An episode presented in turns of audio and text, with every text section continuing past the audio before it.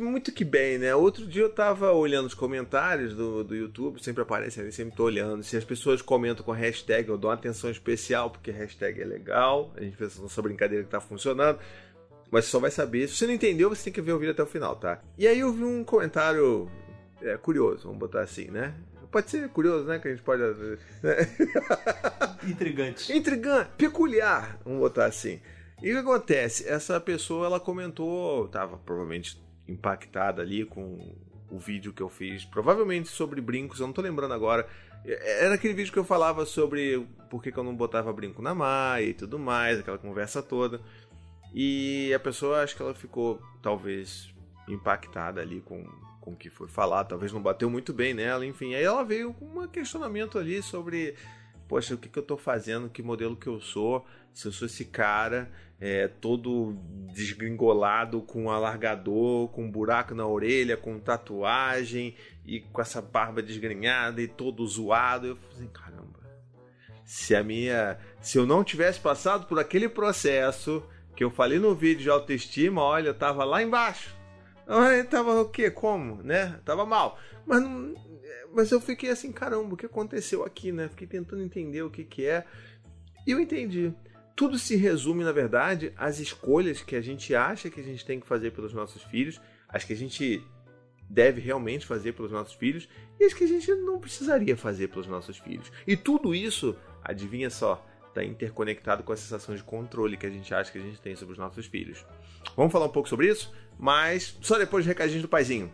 Nos recadinhos do paizinho de hoje eu quero lembrar a vocês que se você não é inscrito no canal, por favor se inscreva, isso é importante, você vai começar a receber mais os meus vídeos, ativa o sininho também, aquela coisa marota, você vai ter certeza que tem vídeo meu novo toda semana, porque tem. Tem gente que acha que não, mas tem. E se você gosta desse conteúdo todo, poxa, considere se tornar um apoiador. Clique aqui para você virar um membro do canal, me apoiar com a partir de R$ 7,99 por mês. E você vai ter acesso lá ao meu chat, a gente vai poder trocar uma ideia, você vai saber um pouco mais dos bastidores. A gente está criando uma comunidade que se ajuda muito e que tem acesso. Como é que eu vou falar, Hugo? Acesso. Antecipado, antecipado as coisas novas que eu venho bolando, porque essa mente não para, essa mente da meia-noite fica matutando, a gente não dorme nunca mais até eu ter um troço. Mas você pode até lá, até eu ter um troço, você pode me apoiar, tá bom? então vamos lá, vamos entender um pouco essa questão, tá bom? É, no caso lá do brinco da Maia, se você não viu esse vídeo, vai ter link aqui na descrição, em qualquer outro lugar dessa tela que eu não sei, nunca sei.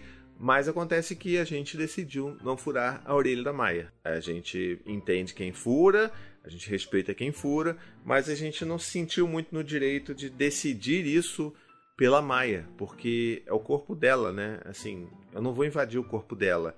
Que tipo de lição eu posso estar passando para Maia enquanto menina criada na sociedade que a gente sabe muito bem que que é criada de uma forma que as mulheres não têm o controle sobre seus próprios corpos? Eu não quero que ela tenha essa primeira mensagem vinda dos seus próprios pais, né? Então assim, não vai furar, não furamos. A gente passa por alguns preconceitos, obviamente, as pessoas ficam confundindo com meninos, só que isso tipo, não significa nada pra gente, não é uma ofensa. Da mesma forma que sempre confundiam os meninos por menina e tudo bem também. Mas acontece que muita gente acha que a gente tá é, colocando um mal sobre a Maia, né? Assim, porque a gente está decidindo não furar e que isso vai fazer mal para ela. E é meio louco pensar sobre isso. E algumas pessoas ficam realmente impactadas com esse tipo de fala, por mais que a gente tenha muito cuidado na hora de falar sobre isso, porque eu não quero parecer que eu estou julgando as pessoas que decidem furar a orelha das suas filhas, as pessoas às vezes se sentem incomodadas com isso. E eu fiquei pensando, por causa daquele comentário ali sobre isso, e essa pessoa ela falou muito sobre essa questão de tipo, olha, a gente decide pelos nossos filhos algumas coisas. E eu concordo. Se você acha que eu tô errado, que a gente tem coisas que a gente tem que decidir pelos nossos filhos, e já teve comentários nessa linha já no passado, assim, eu concordo com você, tá? Não é que eu acho que é, os nossos filhos tenham que sair correndo pela floresta e decidir a vida deles sozinhos. É claro que não. A gente que entende as etapas de desenvolvimento cerebral, emocional dos nossos filhos, a gente sabe que tem determinadas coisas que simplesmente não são capazes de decidir por si próprios. Concordo plenamente. E é por isso, nesses casos, que a gente tem que decidir por eles. Então vamos ver algumas coisas aqui. Por exemplo, se os nossos filhos têm, estão com algum tipo de doença, algum tipo de condição na saúde deles, eles precisam tomar remédio, eu vou decidir que isso é importante. Se eles precisam, sei lá, fazer um exame de sangue num hospital e, cara, ninguém, nenhuma criança em sã consciência vai falar assim: hum, que maneiro, olha só que interessante. Vou deixar este pedaço de ferro perfurar a minha pele, extrair todo o sangue, me deixar assustado porque eu acho que isso é importante. Criança nenhuma vai fazer isso. Tem até adulto que não consegue também, mas criança pior ainda. Então, assim, eu sei que nesses momentos eu, como adulto, como cuidador, como responsável pelos meus filhos, eu sei que isso é importante, eu sei que eles têm que passar por isso. Eu vou estar ali do lado deles, se tiver que segurar, a gente vai segurar, mas eu vou estar acolhendo todos aqueles sentimentos que podem emergir dessa situação. Agora tem algumas coisas que são meio que uma área cinzenta. Vamos então colocar um outro exemplo prático por aqui. É escolha de escola, escolha de método pedagógico para os nossos filhos. Isso é o tipo de coisa que a gente escolhe primariamente, né? Assim, as coisas que mais conversam com o que a gente está dando de valores e da forma como a gente está criando os nossos filhos. De fato, a gente escolhe. Mas digamos que você coloca o seu filho numa escola, achando que aquela é a melhor escola para o seu filho, e ele não se adapta bem naquela escola. Pensa comigo aí. Acho que talvez você tenha passado já por isso, ou conheça alguém que já passou por isso.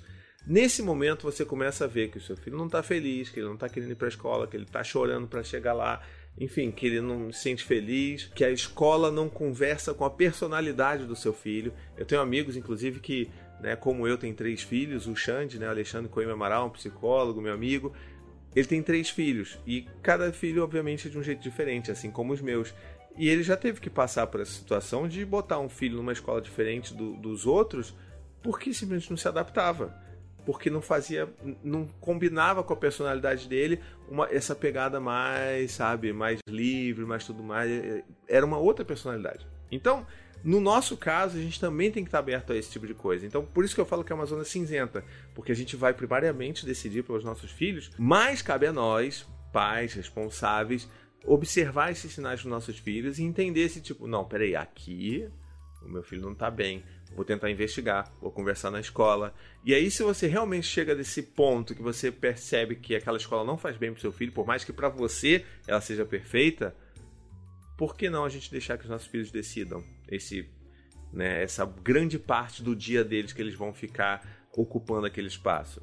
Então, nessas horas, eu já tendo mais a ouvir e deixar essa escolha com a criança. Não é tipo, tá bom, Dante, qual é a escola que você quer ir? Não é exatamente isso, é você perceber ali, nas entrelinhas ali, o que que seu filho quer. E aí você vai tomar uma decisão em cima disso ou daquilo. Agora, outra coisa que a gente acha que a gente deveria, muita gente acha que deveria estar tá decidindo pelos nossos filhos e que eu já acho que não. Uma coisa, por exemplo, é como eles se vestem. Eu sei, algumas crianças têm um senso estético um pouco complicado, né? Um pouco comprometido aí. A gente sabe muito bem disso. Tem adultos também que têm esse senso comprometido. E a gente. Tá, muita gente julga essas pessoas. Ok. Mas não vamos julgar os nossos filhos, né? Então, assim. Ah, por que, que a gente não pode deixar os nossos filhos se vestirem como eles gostariam de se vestir? Se, dado que eles já têm uma, uma vasta coleção ali de roupas que eles podem escolher. Pensa o Gael, por exemplo, que outro dia ele queria ir na padaria comigo usando um calção e tipo uma camisa de manga comprida. Não faz o menor sentido. E eu falei assim, Gael, você não quer trocar de roupa, não? Vamos botar aí uma roupa mais confortável para você. Não tá tão frio assim para você usar isso. Se estivesse frio, você tava usando calça, né? Aí ele, não, papai, eu quero me vestir assim. Eu gostei muito dessa roupa. E aí eu falei, tá bom. Aí eu olho pro lado, a Anne tá se contorcendo. Tem dificuldade aí com a estética da roupa. Eu entendo, tem muitas pessoas que têm. Não me afeta tanto, visto a forma como eu me visto, né, Hugo? olha aí, olha aí, olha o julgamento aí, ó. Olha, ó. Mas, enfim, o que eu quero dizer é que, tipo, tem certas coisas que a gente pode e deve deixar os nossos filhos escolherem, porque ajuda eles a ter, a criar essa, essa imagem, essa sensação de que eles têm autonomia sobre as pequenas vidinhas deles. É claro que eles não vão ter sobre tudo, mas é importante que a gente dê esse poder, esse controle para eles. A roupa é uma dessas coisas que eu acho que é super rola de a gente fazer. Você não vai perguntar qual que é o calendário de vacinação que seu filho vai querer fazer, né? Não. Por favor. Então, assim, mas a roupa pode, né? E assim, é claro que você não vai abrir um armário e deixar que. Vai! Entendeu? Você pode usar as escolhas limitadas, como eu sempre falo aqui no canal. Separa uns dois, três jogos ali, deixa a criança escolher livremente para ela sentir como é ter um pouco de controle sobre a sua própria vida, que é importantíssimo. Outra coisa, por exemplo, também, que a gente né, aqui em casa principalmente, decidiu fazer é não furar a orelha da Maia, como eu falei lá no início do vídeo. O que, que isso significa? Que eu vou dar essa chance de decidir o que ela quer fazer ou não com o corpo dela para ela, porque é o corpo dela. Né? E assim, não faz o menor sentido você usar um argumento para ah, você não fura, mas você tem a orelha furada. Você tá cheio de tatuagem aí. Sim, mas quem escolheu isso? Quem decidiu isso fui eu.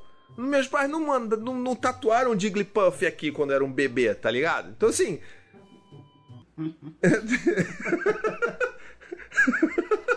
Imagina um bebê com um Pokémon, ia ser muito fofo. Eu ia gostar. Mas não façam isso, gente. Tá bom? Mas então, sabe, é, é o livre-arbítrio que você tem sobre o seu próprio corpo. Então, assim, vou deixar a Maia escolher. Se ela crescer a ponto dela sentir medo e, enfim, sentir.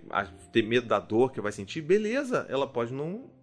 Não furar, até ela ter a coragem necessária. Eu demorei, sei lá, 30 anos para ter coragem para furar minha orelha. Sabe? Ok, tudo bem, eu sou homem, eu não sou cobrado na sociedade para usar esse signo. Beleza, eu entendo. Mas ainda assim é importante a gente deixar algumas coisas nas mãos dos nossos filhos, para que eles decidam. Né? Principalmente se a gente está falando sobre o corpo deles. Né? Então acho que é isso. E em última instância, assim, eu acho que toda essa discussão ela acaba recaindo naquela caixinha que a gente sempre fala por aqui, que é essa falsa noção de que a gente tem que ter controle ou que a gente tem controle sobre os nossos filhos, porque não tem, né? Então assim, gente não tem controle. Decidir o que vai fazer ou não, a gente pode até forçar isso forçar o nosso filho a continuar numa escola que visivelmente não foi feita para ele, a gente pode até fazer isso. Mas a gente não está necessariamente exercendo controle sobre a vida dos nossos filhos. A gente está, na verdade, causando sofrimento para eles em cima de uma falsa sensação, uma falsa ideia de que nós temos de fato algum controle sobre os nossos filhos. Tá bom? Quero que você deixe aí nos comentários o que, que você já decidiu ou o que você já deixou seus filhos decidirem. É claro que a gente tá se você tem um bebê, você provavelmente não vai deixar ele decidir muita coisa, né? Mas se você tem um filho maior, deixa aqui nos comentários. E lembrando, muito importante lembrar que esse vídeo não é um vídeo que eu tô falando só sobre, né, se bater o um martelo ali sobre furar ou não, se você deve furar ou não a orelha do seu filho. Eu só tô tentando trazer esses exemplos todos, tanto da escola, como da roupa, como da orelha, como uma forma de ilustrar o que que eu decidi para mim mesmo que eu deveria deixar ou não é, como escolha para os nossos filhos, tá? Então assim, deixa aí nos comentários o que, que você acha, o que, que você pensa, quais são as coisas que você deixa eles decidirem, quais são as coisas que você definitivamente não deixa. Bota aqui nos comentários. E é claro, lembrando que tem essa nossa brincadeira que a gente começou a fazer, eu preciso continuar porque eu amo hashtags malucas. Quem ouve o podcast Tricô de Paz sabe muito bem disso. Então a hashtag de hoje para você comentar e me mostrar que você viu esse vídeo até o final é hashtag tá tudo Jigglypuff. Aí, tipo, depois eu vou, vai daqui a mil anos eu vou ver esse vídeo, eu não vou entender nada. Tá tudo Jigglypuff. Eu falei, que que é isso? As pessoas estão tão loucas, estão insanas. Então deixa aí nos comentários que eu vou querer dar uma olhada, curtir, vou, vou, vou responder. Não prometo responder todos, mas aqueles que responderem no mesmo dia com essa hashtag, eu vou comentar, tá legal? Então um beijo, até a próxima e tchau, tchau. To the 25 senators who just voted against U.S. veterans and their families, you flip-flopped. Voted no on the Honoring Our Pact Act. You know it provides medical help to vets, makes amends to veteran families who lost children to recklessness. You voted yes just days ago. Why the flip flop? Don't put politics ahead of vets and their families. To everyone listening, contact your United States senators today. Demand they vote yes. Make the Honoring Our Pact Act law now. Paid for by SO.